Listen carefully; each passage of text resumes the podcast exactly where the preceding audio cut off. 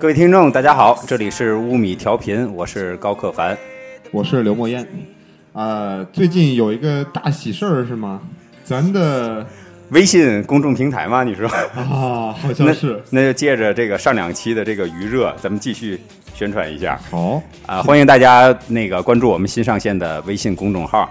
记住它的拼写方法 U N O M I。好，谢谢。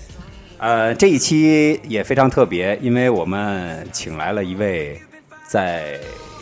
在学术界和实践界颇有地位的，都举足轻重的一位老师蔡青蔡老师，是我们的朋友，让蔡青给大家介绍一下，打个招呼。嗨，大家好，我是蔡青。他们都太过誉了。其实我跟刘墨烟和高克凡两位教主都是同学，同学而已，并不是所谓的什么呃举足轻重的人物。就是就是就是那个呃，其实这一期请蔡青过来，主要是因为我们记得是上上期那个提到了一次。咱们是在讲那个防虫的那一期是吧？对对对。啊，讲到了提到了既有建筑，然后这个在既主既有建筑这一块儿是你你这边其实是这样子的，就是说我们也是这个研究刚刚起步，嗯，我现在呢是供职于既有建筑更新研究与设计中心，我们这个中心是刚刚成立的，然后呢，我们的这个主要研究的课题呢包括几个环节，一个是城市更新。一个是呃既有建筑的一个更新与再生，还有一个是古古村镇的一个保护，还有一个就是关于老旧小区的一个更新。啊，我我能我能从最基础的，就是替那个听众们先问一下嘛，就是说，呃，首先刚才那个你做的这个自我介绍非常的客气，而且非常简短，就是呃是在华东院是吧？既有建筑这个中心，它是单单独的一个部门。还是单独的一个子公司，就是这个，其实都不算，它应该严格的说是一个非盈利机构。对对，它的这个，它的这个上线呢，就是呃国家行政学院的老旧小区联改造联盟，还有建筑学会。这个是是国家级的还是那个上海级？应该算是国家级的。国家级的。国家级的，上海的部分应该是上海市建筑学会。还有呢，就是我们的华东院。那它等于是以这个华东院为一个载体。对，对，华东院算是一个呃主要的发起单位。哦，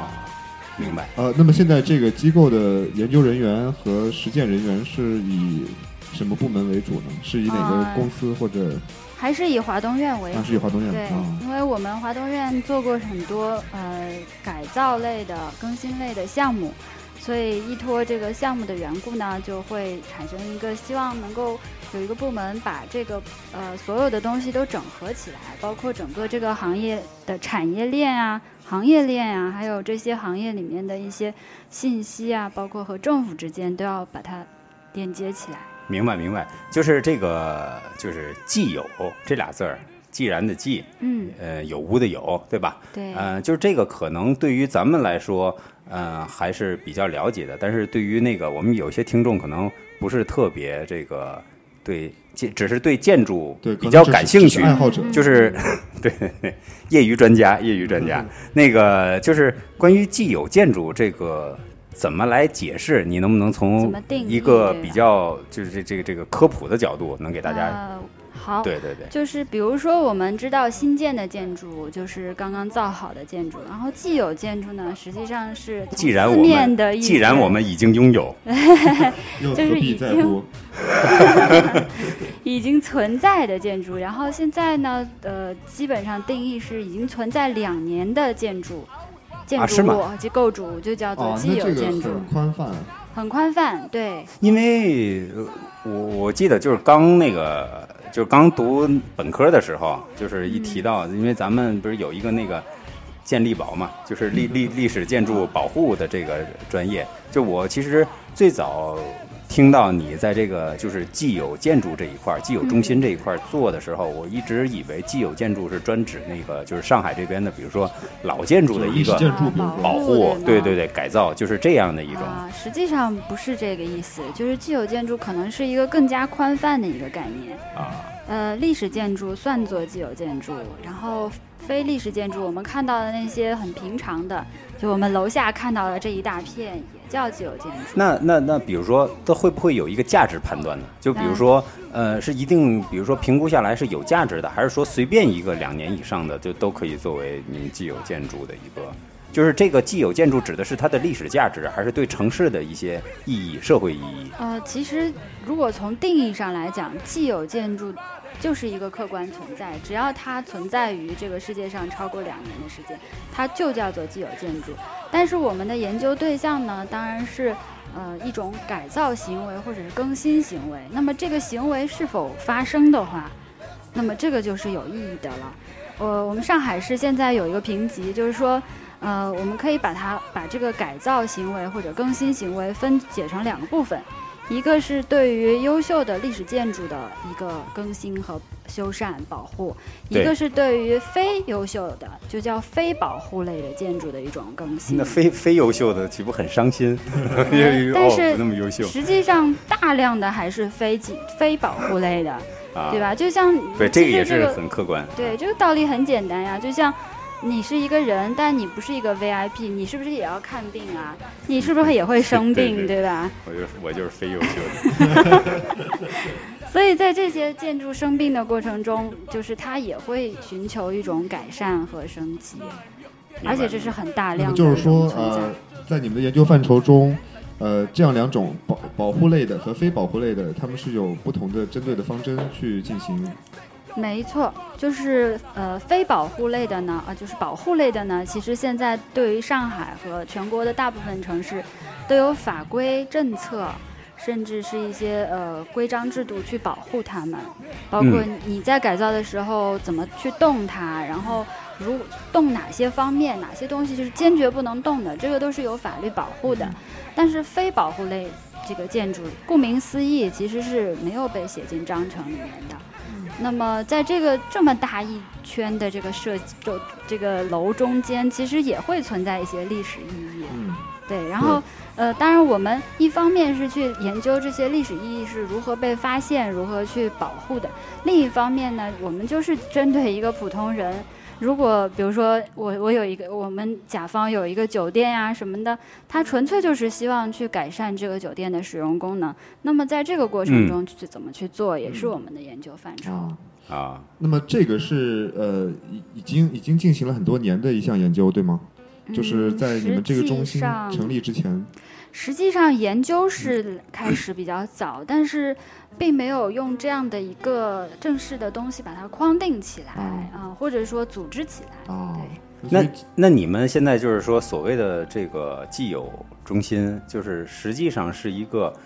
呃，根据城市更新的一个需要，然后自发通过这个大的机构组织形成的这么一个，就是相对来说比较。正规的，或者说官相对官方的这么一个，是非常正规、非常官方。Sorry，Sorry，Sorry，请 注意用词，这用词又不当了，是吧？其 实不是，其实我这么说是因为不就本来我最早我是想我是想问啊，就是那个，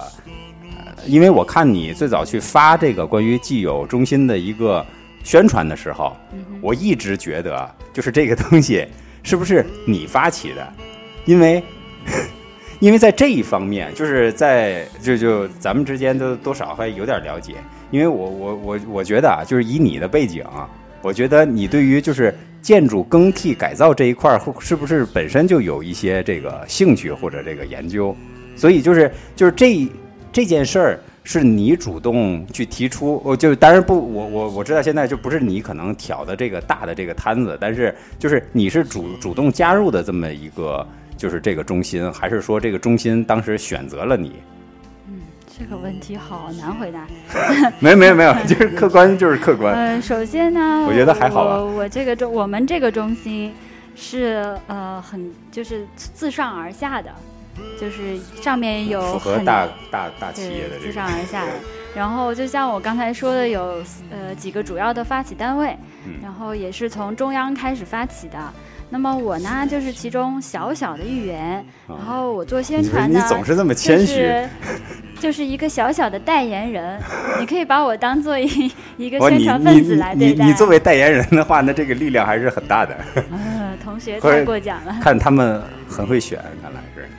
嗯，其实，呃，这个事情呢，就是因为，呃，尤其是在二零一五年啊，呃，我们国家里面北上、呃北上广深这几个重要的城市，都已经进入了这个城市更新的一个存量时代了。就是怎么嗯？说存量？就是以前我们可能想象的城市建设的发展，基本上是以一个呃新呃拓展新的地块、盖新楼的这种模式来存在的。但是呢，从二零一五年这个时间节点往后呢，我们这些大部分的超一线城市、一线的城市都已经没有太多的土地去啊、呃更新呃去去去新的投大规模建设了对大规模建设了。所以这个城市更新啊、建筑改造这个话题就一下子变成了非常急迫的一件事情。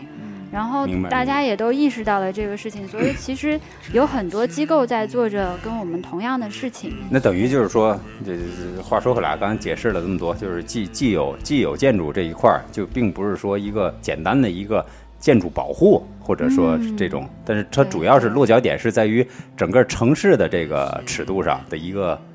更新，是吧？对，尤其是在中国现在这个“十三五”计划以后，就是开始有这已经个需求了。对这个需求已经是呼之欲出的了，已经没有办法回避了。对是啊所以，对，因为其实，在欧美这方面的经验，应该可能比咱们开始更早，是吗？对的，对的。对，其实欧美的话呢，它其实就是从战后开始的。战后呢，它经历了大概四个阶段。第一个阶段呢，它叫做呃 Reconstruction 的这样的一个阶段，实际上是什么时候？大概是一九五零年左右。对，1950啊五零年就是那种被炸毁的建筑啊，大规模的重新修复啊，对对对，新城的建设啊。那段时间其实可能比较类似中国之前的状态，是吗？就是对，就有点像我推光式的们重建。解放后，啊嗯，就是改革开放之初的这种模式。那在欧美体系当中，就是在那个时期，哪个国家算是比较这个有代表性的？美国、美国国还有伦敦、伦呃那个英国、英国，嗯呃还有德国。没事，伦敦呃现在也要独立。还还是没有离开英国。就是几个比较发达的欧美国家。德国据我所知也是这样，是吧？对的，因为他们那个呃二战对他们的影响非常的严重嘛，对对对为了城市复兴，他们必须进行一个再造的一个工作。对对那，么第二个阶段叫 urban revitalization 的这样的一个阶段，不行，英语不好。其实就是说，呃，即使是你更新了很多新城，然后人口你没有发展上去，很多的这个新城依然是一个很就是没有生气的样子，嗯所以他们就会在对。他们就。会在这个城镇啊、边缘地带啊这些地方造一些呃热点，就是有一些活力的一些区域，然后为此来实现一个城市的复兴。啊，它以几个点为激激活的这个，对，就是一些点状的方式来嗯激活这些城市的活力。就是他们选的点还是在市郊，而不是在原有的对，还不既有中心。是不是的，对。然后第三个阶段呢，叫 urban redevelopment 这样的一嗯个阶段，这个有点像我们就是前十年的那种大拆大建的模嗯式，就是把一哦些中心城区的嗯这个、呃东西推倒了，重新再那个是建一些在他们新的几十年代。这个是在他们的八零年代左右，啊就是美国的八零年代不是很激进的那个年代嘛，他们就会把就是尤其是私有部门和呃私有自下而上的一一些就是类似于这种推倒了重建，然后以以此来赢取利益的这样的一个阶段。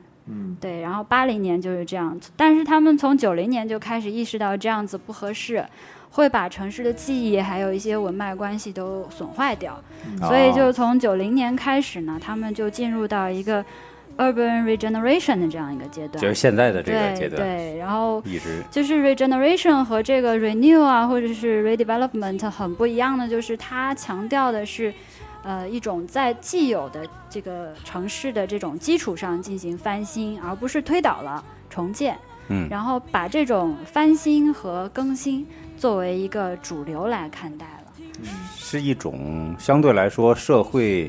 这个资源就是也不浪费，对然后相对来说比较有效率的这么一种使用的对，方式，就像那个是吧 Jacobus 写的《美国大城市的死与生》啊，其实他就是批判了前面的那种大拆大建的模式，想要把这个城市的这个机理、还有它的活力、还有人的行为都留下来。这本这本书在我们节目里经常被提到，不知道不知道 不知道为什么。呃，那么美国曾经有段时间经历过大城市的呃去中心化，就是就是说从市中心的人开始往市郊疏散，嗯，这样一段经历，可能就是跟你前面所说的前三段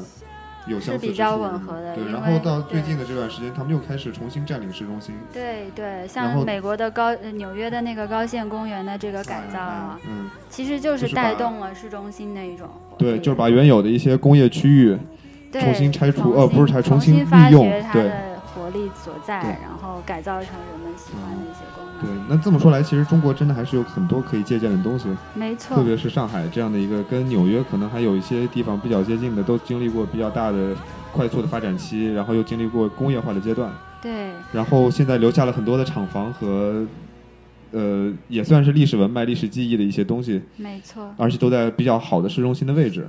是其实。我们发现啊，就是是其实中国实际上是从某种程度来讲是在复制这个过程，也就是嗯或者可以说这种从无意识的这种拆建到有意识的一种保护之间会有一个必然的历史过程。嗯，对，嗯，呃，但是你我不太确定现在这个时间，这个做这件事儿是不是很合适啊？因为就是因为中国一直以来都没有呃经历过这样的一段重重新发现一个街区历史价值的这么一个过程。就我不知道这个时间节点选到什么时间算合适。现在有一些什么样的外部因素证明它是合适的呢？实际上，我们来回顾一下中国在这个城市更新的这个发展历程，也可以看到一个规律，就是我们大致经历了三段三段式啊，一个是就是七八年的这个改革开放开始到九零年的，嗯我们的这个时期就是一个缓慢发展时期，当时也是为了城市城为了国家的一个复兴。嗯，接下来呢，就是九一年呢到现在呢，我们是一个高速化的城市发展时期。嗯对，就是举个例子来说吧，就是呃，像伦敦用了一百二十年的时间进行城市化这样的一个城市化率的一个增长，嗯我们呢只用了三十年，就在这三十年的时间，迅速让这个城市化率超过到了百分之五十。对，那么非常神奇。对，嗯非常神奇。所以我们其实我们大家都批判说中国的这个城市化有很多很多问题啊，但是我们其实反过来想，这么短时间能干出这么多事儿，也是挺不容易的。主要是人多劲儿大，是吧有？时候憋太久，然后呢，再往后呢，就是我们刚才说的这个时期是高速城市化进程，在二为什么叫二零一五年？就是去年为什么就变成一个转折点了？对，为什么会是？啊、这首先是一个是由于我们的一线城市从二零一五年开始，它的规划基本上都从这个呃增量转转为存量了，嗯就规划的导向就变了。嗯而且呢，呃，在三个城市，就是呃广州、深圳、上海这三个城市相继，呃，应该是深圳是第一个出台的，就是出台了这个城市更新的办法。嗯，然后就是说，把城市更新已经纳入到一个法律保护的一个范畴之内了。那么这几个信号呢，基本上就能够，还有一个还有一个信号就是我们的这个增长率，嗯。我们城市就是这个平均的这个城市化的增长率，在二零一五年达到了一个峰值，再往后这个增长率就在往下跑。就是说，呃，城市人口的增量，还是说城市建设用地的增量？城市化，城市化。市化，城市化啊。城，市化主要是用人口来衡量的。那么，呃，在一五年之后呢，其实我们就进入了一个中速的城市化的建设时期。那么，在这个时期的主要特征就是刚才说的这个增增量转化为存量式的发展。就这个减缓，就是对于城市化这件事儿来说，其实就说明这个城市趋于一个相对稳定的这么一个一个一个阶段，是吧？不我觉得这样讲是很合适的，就是哎，谢谢，我这终于在学术学术权威的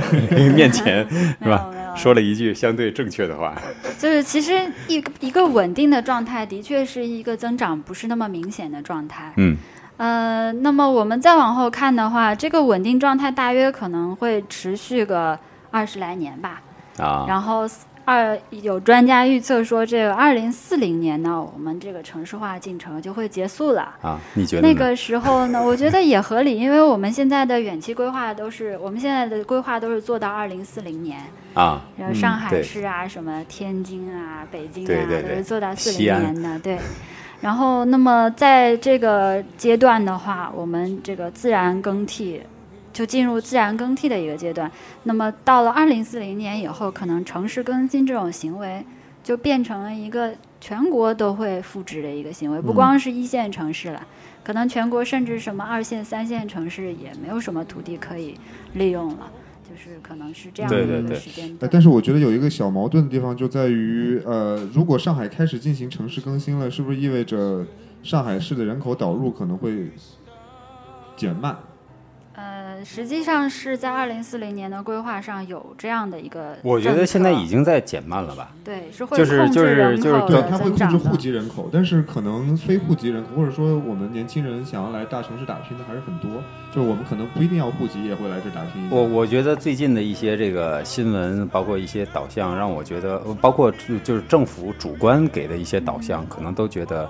就是。呃，能不来也可以，就就不要来也也可以不来，就是这确确实我我是感觉到有这种这种信号，他觉得也一第一也相对饱和了，就是他你你再来，虽然我也欢迎人才，嗯你说哪儿不欢迎人才？嗯但是我们这儿人才，你说你说一个二线城市，你可能那个能能聚集十个人才，在我们这儿可能有有五百个甚至一千个。嗯，我觉得其实从那个呃一注停考这个事儿就能那个，就是这个可以因为。因为因为我我我才我不知道你们是不是知道，就是我我才知道好像只有就是说是停考，其实只有好像是只有上海才停考。哎，没有吧？全国吧？没有，我我我我我我在天津的时候，反正是说那个还在考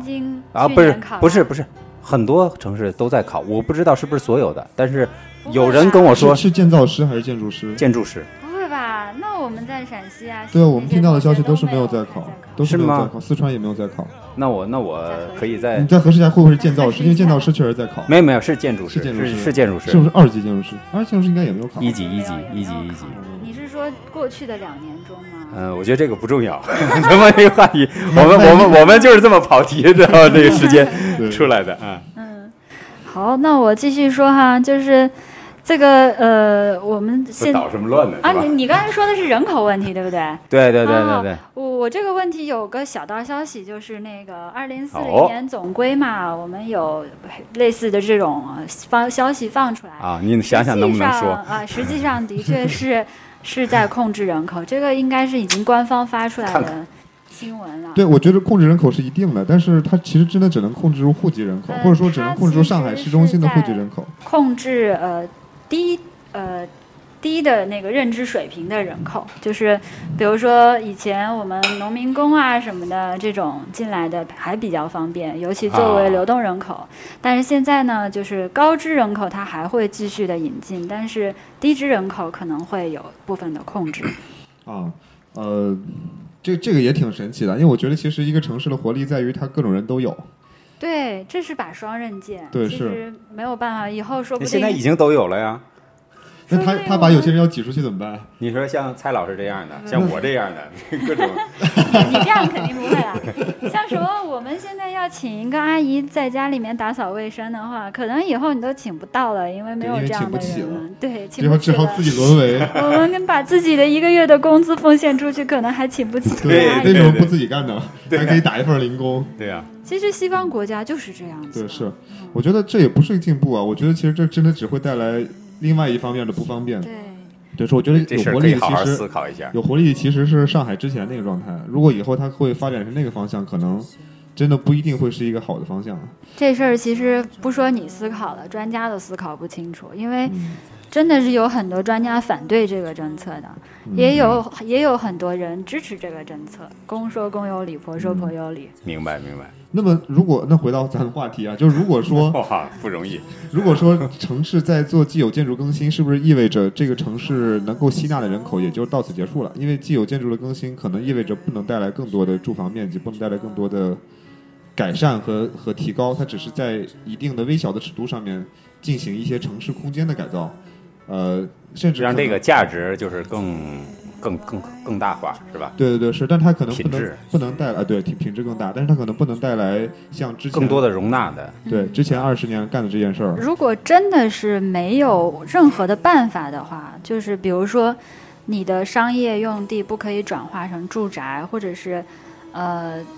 比如说商业那个公寓不可以转化成出租的，那么这种情况下可能像你说的，但是其实还是有办法的，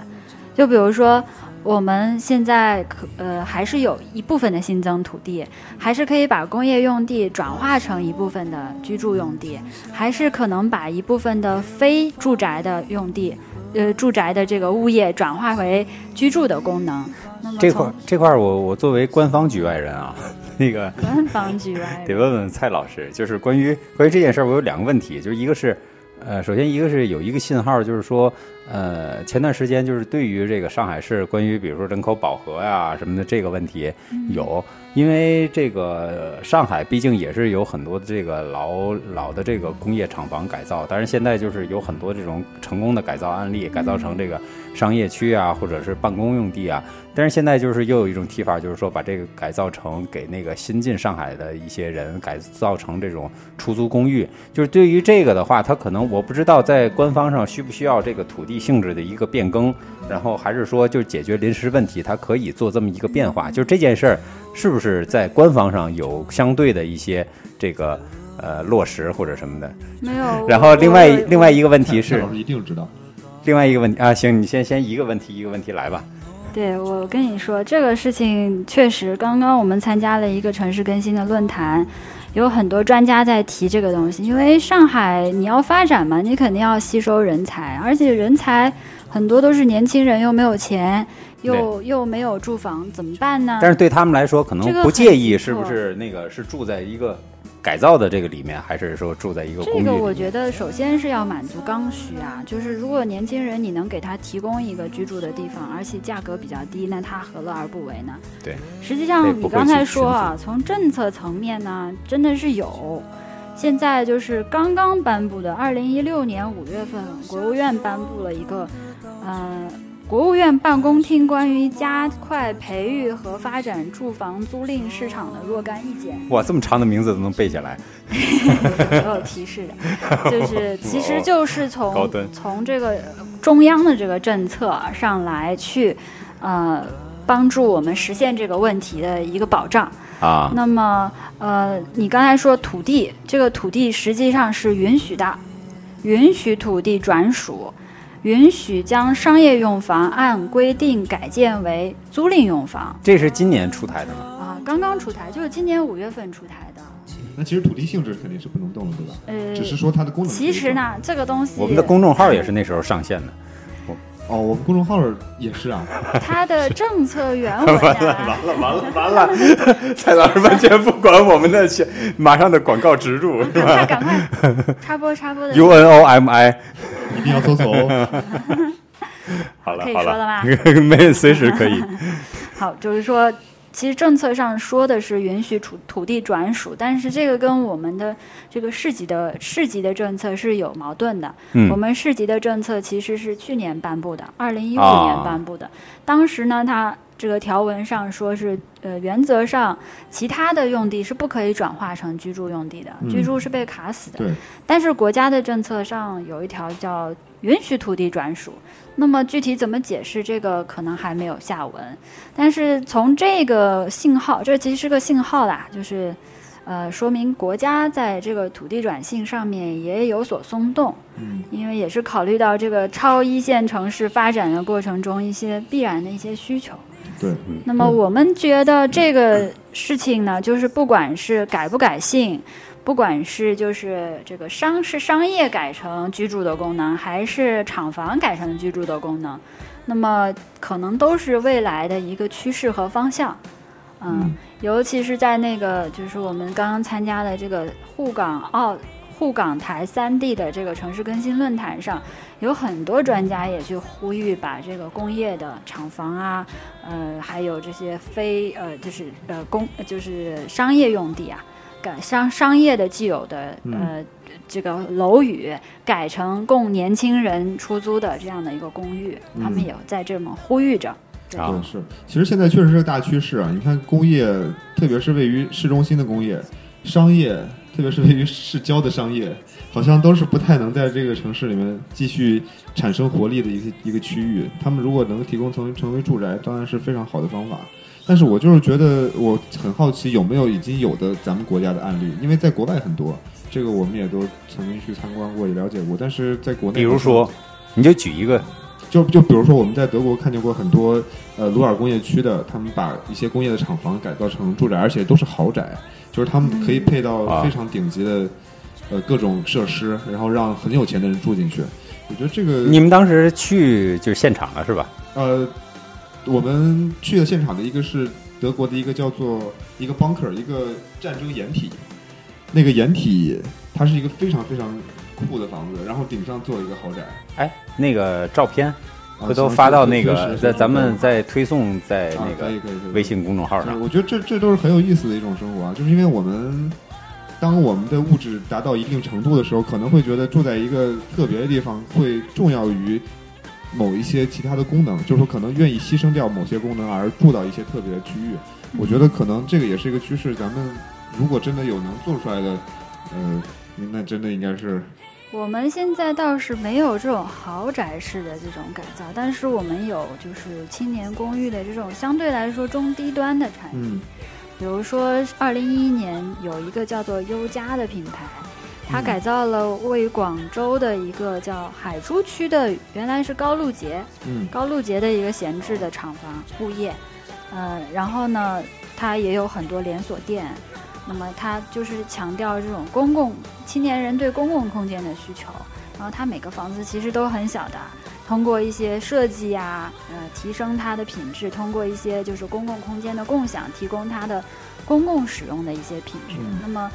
这个事情其实很多家的这个呃很多家上就市场上已经有很多人对对在做了你，要这么说，优家好像在上海也有应该也有过一个还是两个，现在上海有一个叫自如寓，你听说过吗？自如应该是一个租赁公司，对吧？对，就是和万科一起搞的，嗯万科一起联合的，们不是做大的区域的，他们就是就是单个儿小的小的住宅，对对对，就是他把那个既有就是楼买下来，然后、啊呃改造一下，把它变成出租公寓。啊，因为我听到的可能可能更多的是你单个案例，就比如说公寓中的一套对，所以在这个过程中，其实啊，对，有点像有点像对，在这个过程中 其实呢，就是土土地性质转不转已经没有什么意义了。呃，它对于出租来说是可以对样，它就直接出租就好了但出售好像是得对厂房的话有个政策啦，厂房他说就是，如果你真的要出租的话，要持有持有一部分的这个呃物业，嗯，就是你不能全把它卖掉，但嗯是你可以去出租。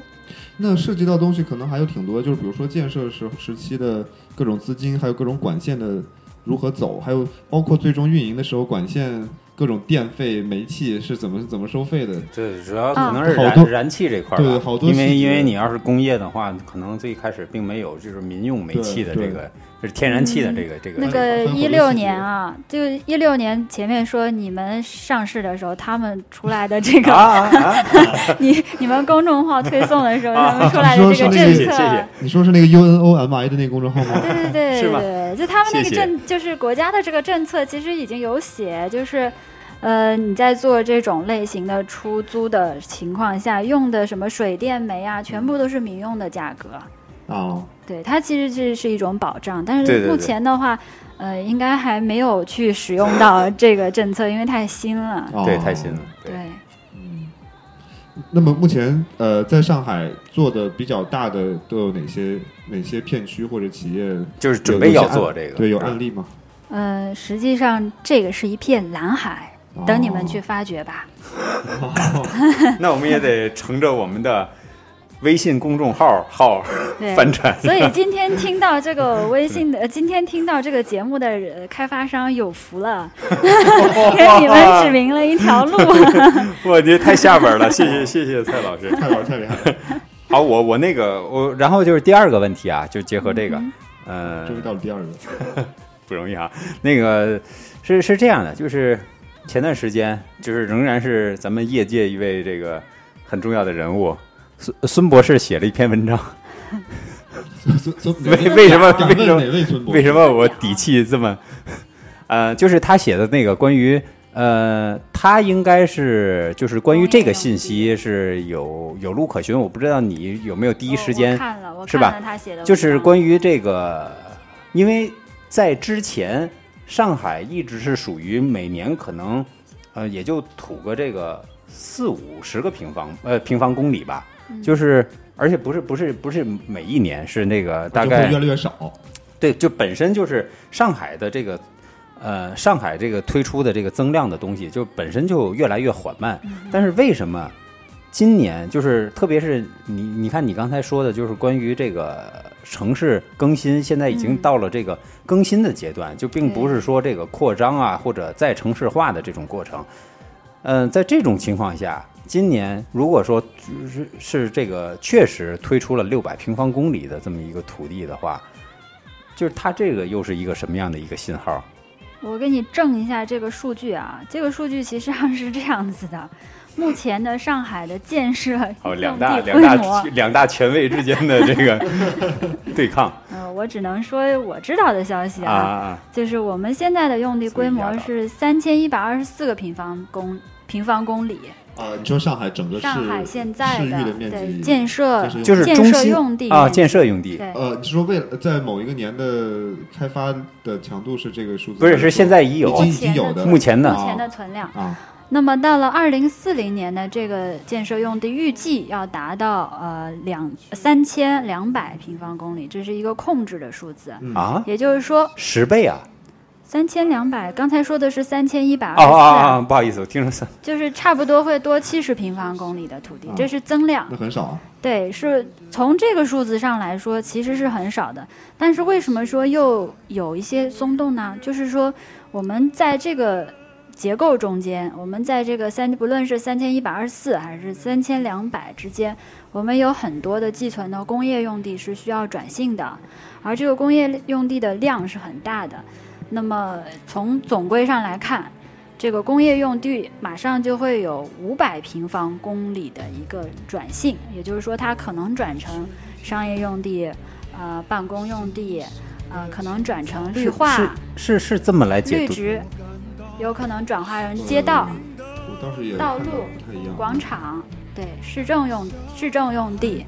那么实际上，嗯、就是就是我这么说，就是你的解读就是说，它这个六百平方公里，就是首先一百的实际的增量，再加上五百平方公里的工业转性的这个增量，是这个意思吗？他讲的其实比我还多，就是他讲的这个是，呃，减少了呃耕地用地，嗯减少耕地的。对对对对对我，讲的这个是工业用地，就是这两个哪个才是？当然你在，我觉得我是支持你的，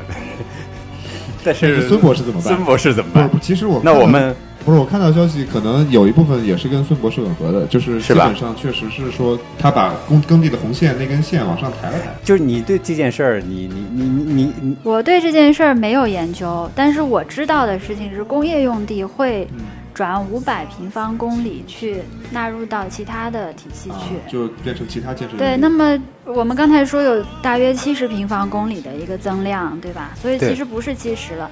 应该是七十加上这五百，就是因为这五百要转，其实也是对其他的功能的一种新建。对，这样不也是六百左右嘛？对，反正他们能边缘了就行了。但是，但是我还是想知道，就是因为像那篇文章最终的落脚点也没有说就是具体，说这六百到底是要怎么开发，还有这个六百只不过是今年就是为什么在一年就是一下子放出来六百，但是你看那个他没有真的放，他只是说以后不用再守着那根线了。啊他啊，并不是说直接给你可以去试。要搞清楚这个问题，我建议你请孙博士过来。不不不咱们咱们电台这样吧，咱们直接电话连线，啊，等会儿我给打个电话啊，这是有史以来的这电台史上这是最 low 的一次 电话连线是吧？啊，是真的呀。可可以可以问问他呀。啊，不过我觉得这个这个事儿其实不矛盾啊。我觉得在同时在运作好存量用地的同时，同样可以有更多的开发，这没有什么问题啊。而且我觉得上海市的所谓定的那个人口的天花板，它只是定了一个户籍人口。我真的打心眼里觉得，那个户籍人口不算数，就有很多人像我们这样的，对对对，完全无所谓，完全无所谓，你是不是一定要有个户口？你就就到这来讨生活嘛。你说我们这段掐了吧？直接掐什么？等会儿我们在电话连线孙博士，孙博士万一在睡觉呢？既然作为喂，各位，喂喂喂，孙博士你好，那个我们现在正在那个节目录制现场，然后还有蔡青蔡老师，然后那个提到了关于您关于您写的这个最新的这篇文章，关于那个六百平方公里的一些事儿，就是对于 对于这件事儿的一个解读，就是呃，不知道，因为因为现在的信息可能有多个方面吧，就是关于这六百平方公里，就是最后你在就是在你这边的信息里，就是对于它的这个利用是怎么来解读呢？你能说两句吗？呃或者或者这个问题，我觉得要不蔡蔡老师来问你一下。好，好，你现在我们现在就在录制现我们在直播间，嗯，你就描述一下，简单描述一下。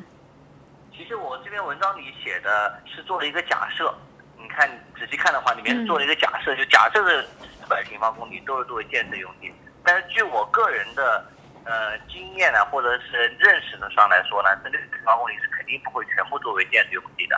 嗯而且以就而且呢，我能有一半作为建设用地就不错了。是，然后这一半呢，也不可能是一次性全部投入投入到城市建设里面去，很有可能是分批的。以上海过去十年的这个增长速度来说，大概一年增加大概五十五十平方公里的速度来说，估计这呃这六百平方公里里面的建设用地可能会分会在十年甚至更长的时间慢慢的消化掉。嗯，我是这么那。么我们之前知道的这个信息，关于五百平方米的工业用地转性，跟这六百平方米是什么关系呢？呃，五百平方公五百平方公里的工业用地转性的话，呃，我个人认为跟这个是，嗯、应该是一个置换的关系，就是，呃，城市中心区呢，因为这五百平方公里主要是集中在上海中心城区以内，就是外环以内嘛，这呃这个东这个这些工业用地呢，基本上都是要被置换出去，改变为比方说居住啊、商业啊或者其他的办公啊这些功能的用地。然后呢，但是上海本身它也不可能作为一个纯粹的一个服务业的城市，因为这么大的一个城市，它它的一些生产功能肯定是要慢慢的分散到周边的地区，比方说临港，比方说呃青浦，比方说到那个在南边一点像奉贤啊这些地方去，所以它的工业慢慢会转转出去，随呃随之带来的也就是这些工业用地也都转变了外面去，也就是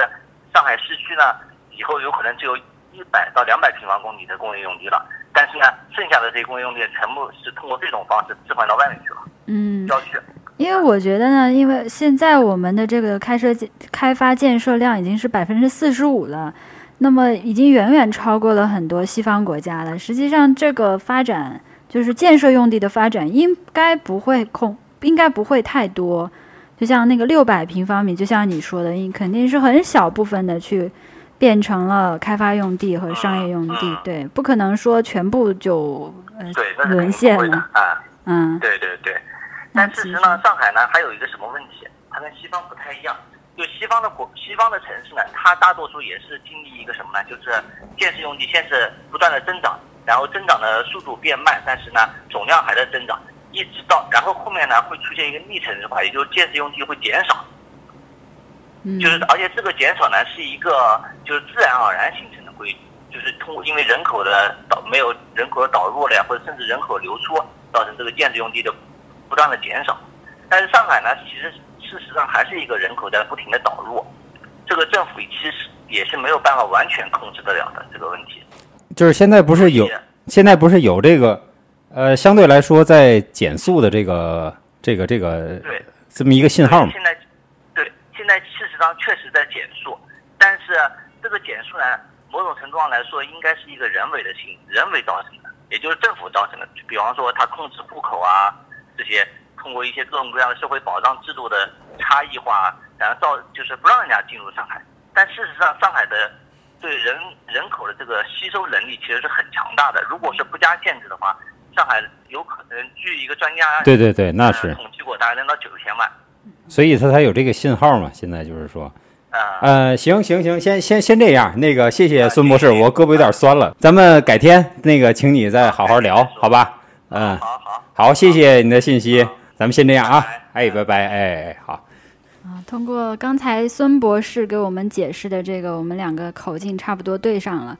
呃，也就是说，其实我们现在虽然说是进入到一个存量化的时代，但是还是有一些新增的用地，这个也是不矛盾的。对那那那，其实上海市政府对于这个新增用地和存量用地同时双管齐下、两头并进的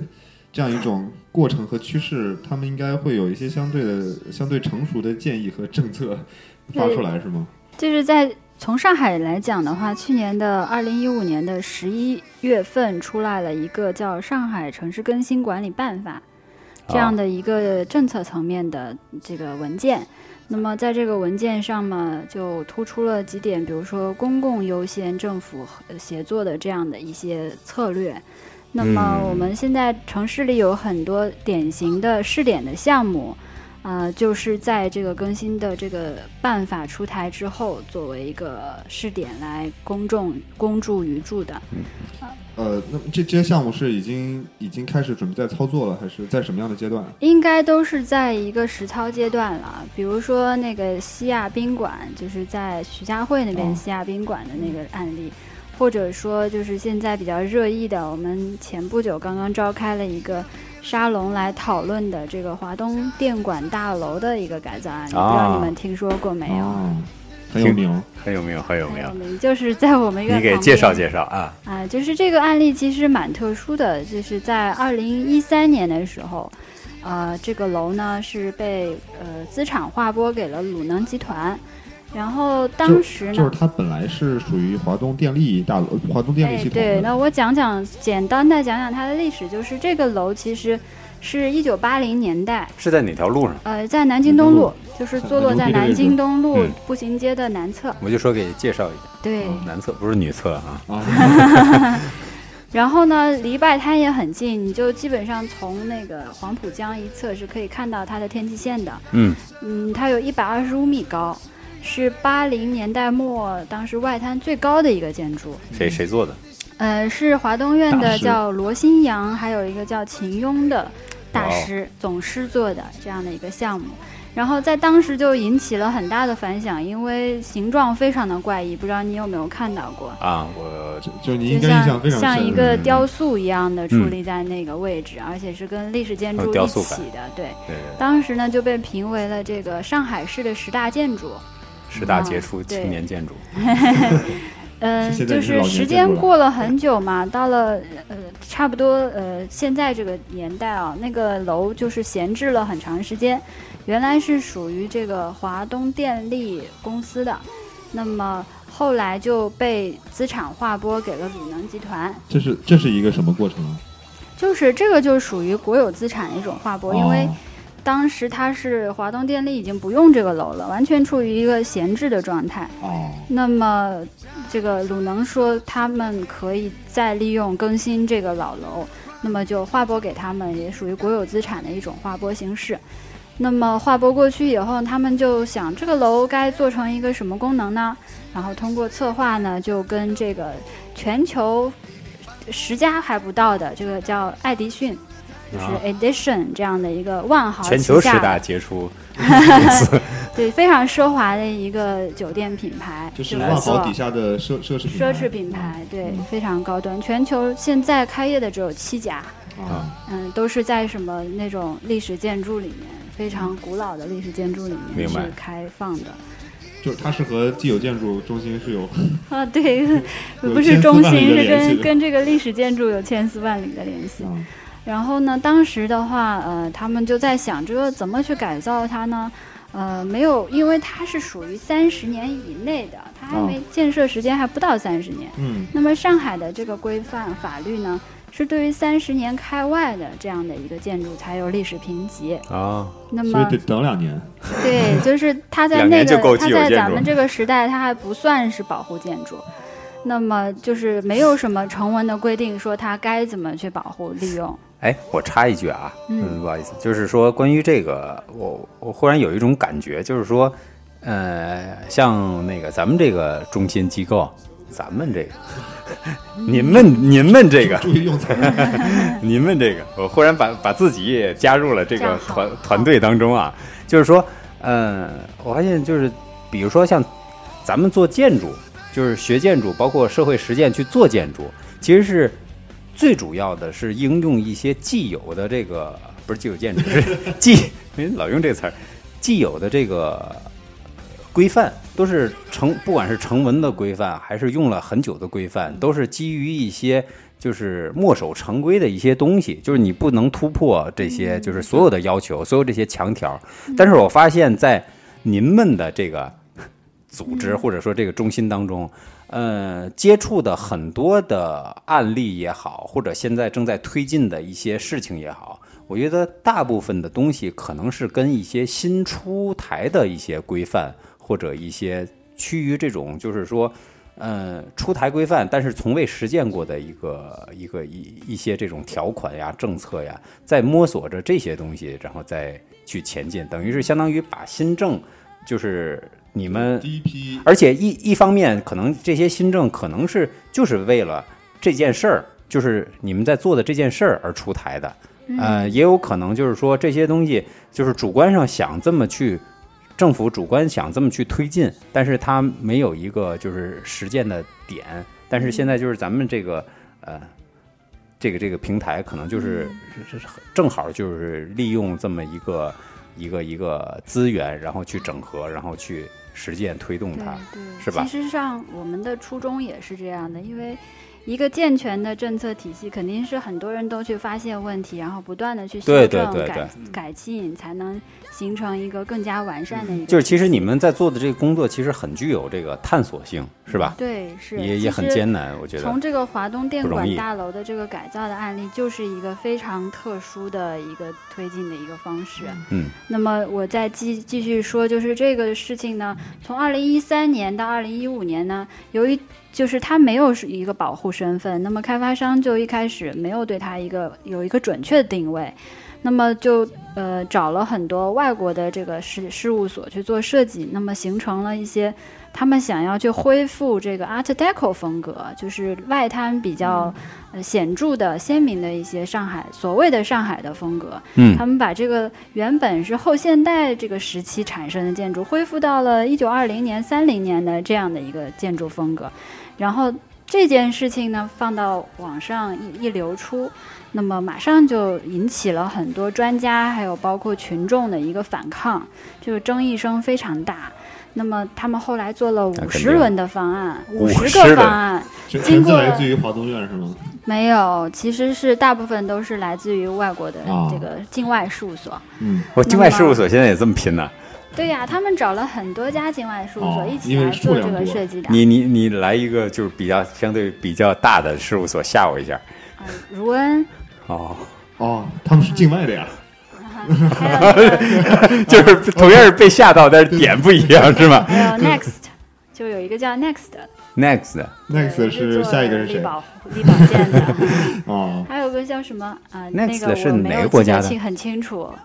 我没有记得很清楚，啊回头再去讨论这个问题。啊然后啊，总之呢，这些方案都被专家毙掉了。那么专家还是认为，就是呃，历史其实是并不是说你二零年的历史算历史，八零年的就不算历史了。那么对于上海这个一直在发展传承着的城市，它每个时代都有它的鲜明特征。对，实际上八零年代的这个鲜明的特征是需要被保护和传达继承的。特特别是这还是一个非常精品的楼。对，所以呢，是是经过了五十个方案、十一次的报送以后，最终还是选择了一个比较保守的，嗯就是外立面基本维持不变，然后内部的结构也基本维持不变的一个这样的策略。那么哦最后这个、呃这个方案就是华东院来做，啊、啊，也做了很多很出彩的设计，是方案还是施工图？就呃，是现在已经在施工了，已经开工了。啊，不是，我就说这个种的时候，方案就是咱们华东院自己嗯、对，方案就是我们自己做的，然后你主持的，啊，不不不，不是我主持，我们院那个一所，一啊所，我我不管余国普所，一所。不不要 提的。然后其实这件事情呢，就是反映出了两个问题。第一个问题就是我们的评级体系其实是呃，在这个建筑上显示出了它的不完善性，嗯，嗯，呃，把这个时间点卡在三十年，实际上对，为什么是三十年，不是三十一年这个我问过？我问过同济大学的武江教授，他说就是其实三十年基本上是一个建筑能够显示出它的公众影响，还有它的这个呃社会效应的一个时间。也就是说，三十年我们可以才可以对一个建筑去盖棺定论来评价它的好与坏。那么他认为这个时间点是合理的，但华东电管他他不能说约三十年吗？因为比如说华东电管大楼，比如说啊，它可能是八七年的，我不知道是不是这个数字啊，但是我们可能就差一两年。因为从法律从从从那个法律效应上，就是这约约这个字没办法确定。但它不是法律，它其实只是个条例而已啊。它是条例，对，但是是但是不管是条例也好，只要是只要是类似这种法规啊条例，二十五，当然二十五这数字定了以后，也有人会问为什么是二十五不是二十四？对，它嗯必须有一个时间点，必须得是具说的很具体。即使他其实他可能说的想说的是二十五，但是他但他他本来想说的是约二十五，有可能，但是他肯定得写成三十。对，嗯其实，在八零年代末，上海有很大一批的这样优秀的建筑，嗯，是我们并没有评级进去的。所以嗯现在其实政府也在做一件事情，就是把这个呃我们优秀的建筑盘点一下，也把它们纳入到一个保护的就范围。优秀历优秀历史建筑那个保护的名单里面，对的。然后呢，第二点就是说，呃，关于舆论对这件事情的一个反应上来看，我认为上海还是一个非常有底蕴、非常有就是民众和专家很有话语权的一个社会。嗯，也就是说，对于真理和正确的事情，大家是有办法通过一定的渠道去改变的。那么，这个是我觉得是上海，的这个是上海的一一个一个非常。积极的一个效应。对对对，而且我们也非常可喜的看到，就是在上海发展这么多年的时间以内，不管是政府层面呢，还是民众层面呢，对于这种呃文化传承的一种保护还有继承，都是非常重视的。包括我们现在有五批的历史保护优秀历史保护建筑的名单，生成了大约一千零五十八个这样的一个保护的、嗯呃案例。哇，这么具体。对，哎，这这些房子是怎么样被判定的？呃，实际上是通过专家评审和，首先是一个调研，嗯，就是专家会提这个名单，然后去我们去调研，调研完之后再通过专家评审是会公布，然后大家一致认可这个建筑是有价值的，可以被保护的，嗯。那么就纳入了这个名单。嗯，确实是我我不知道国外啊，就是国外有可能会通过这种投票啊嗯或者什么的，但是我觉得在国内还是挺艰难的，因为大家普遍就是这个社会普遍就是公众对于这个建筑的一些认知的这个可能还是这个寥寥无几，所以嗯不太关注的。对对对，即即使你让他投，他都不知道这是一个什么东西，可能，所以就这这这块儿一直是就是不管是从那个咱们刚开始学建筑，还是到现在，我觉得就是这件事儿，可能我我我觉得啊，作为建筑学人，可能有义务，可能让这个大家身边的人多少对建筑嗯多少有一些，因为这就是很切身，因为你生活的城市，就是你不管是责任还是义务，你可能都对它有一些这个感情寄托在里面，对，所以我觉得都是可以参与的。实际上现在，有一个好消息，就是我们其实是在，呃，我们应该是包括我我们集团在做一个 APP，就是啊上海的这些优秀历史保护建筑的一个呃盘点。然后你比如说，呃，下载了这个 APP 以后，你可以去呃查到任何的一幢那个优秀历史保护建筑的名单。哦，然后你比如说你家住在一个老宅子里，你还可以提一下，那个我家的这个建筑特别好，大家觉得怎么样？是不是也可以纳入这样就是的一个你本来没有在里名面，你可对以让你对家成为这个，现在这个其实在不断的生成，因为嗯，也每每每两批之间其实差不了两三年的，每一批都是两三百个这件事儿建筑。对，第一批好像挺早，八几年就有了，对吧？然后九几年有有过一两批，对然然后最近的是零五年和对，就是一零年以后一有零年还有两批，啊，那，最近这是越来越越来越紧锣近是第五密鼓的批，对，啊，然后很快说明大家越来越意识到这个单重要性了。对，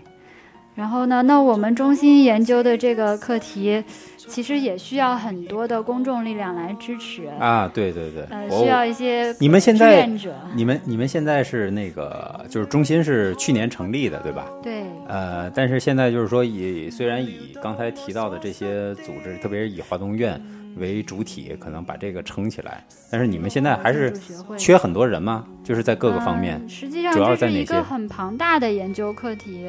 肯定是嗯想想也知道肯定是缺人的。就是如果能把公众的这个力量借助起来，一起来完善，比如说我们现在在做一个数据库，就是关于啊改造建筑，不管是历史保护建筑，还是那个还是既有这个既有的普通的非保护类的建筑的改造，一些策略呀、手法呀、嗯项目的简介呀，我们都在做这样的一个信息的收集工作。庞大的数据这个很重要。对，有但是咱们对对对对，咱们国家可能最最大特点就是不缺人，是吧？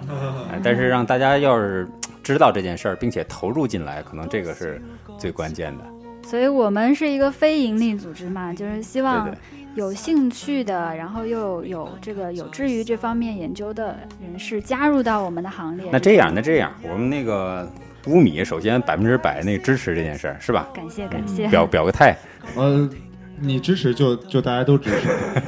咱们必须必须得支持。那这样吧，那个咱们呃为支持一下这个既有中心，呃，回头在咱们那个公众公众号上，大家如果是关注我们公众号之后，如果搜索这个呃，就是你输入这个既有建筑的话，我会把蔡青蔡老师的这个。呃，微信号可以吗？然后就是给大家，然后大家就是有专业问题也可以问，或者说，当然我们是放这个的话，更希望是大家能够呃对这件事儿本身有兴趣，对自己身边的建筑或者对你正在居住的这个建筑本身有一个更好的认识，对它的这个历史意义。所以就是说，呃，如果你搜，你就直接搜“既有建筑”，“既”是既然的“既”，“有”是有有无的“有”，然后你搜“既有建筑”就可以直接回复在底下，对对对，然后跳出来。我回头后台操作一下吧，然后你就能有这个蔡老师的这个微信号。哎，本身蔡老师这个微信号本身就很有价值，哪有？我都我都觉得有点儿嗯，过意不去。是啊是啊。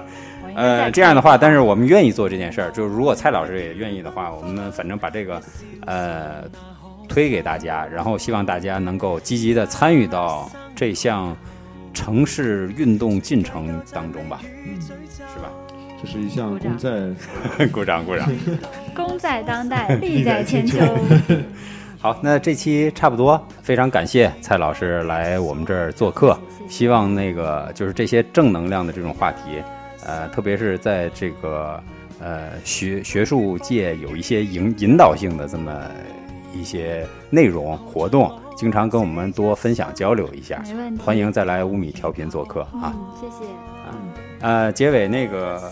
放一首《Sledgehammer》，是那个 Rihanna 最新给那个《星际迷航》的一首曲子。这这这这首歌非常火，最近。啊，它啊它暗合我们今天的主题吗。对，Sledgehammer。超级大锤是吧？反正我跟他提了这个关于城市更新这件事儿，然后我们 DJ 就选了这首歌。好，在这这首音乐当中结束今天这期话题。好，各位听众，回见。嗯，拜拜。拜拜。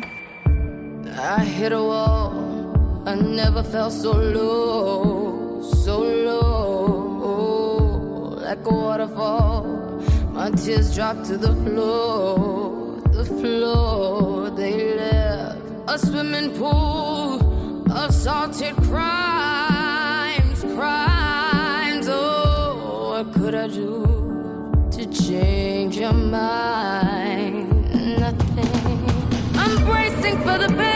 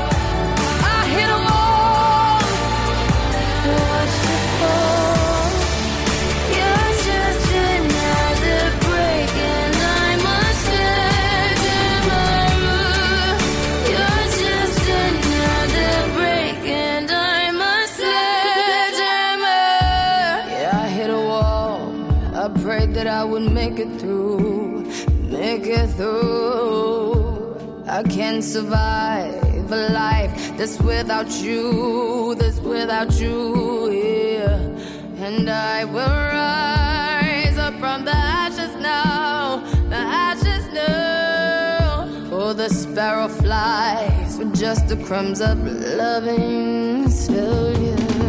I was bracing for the pain.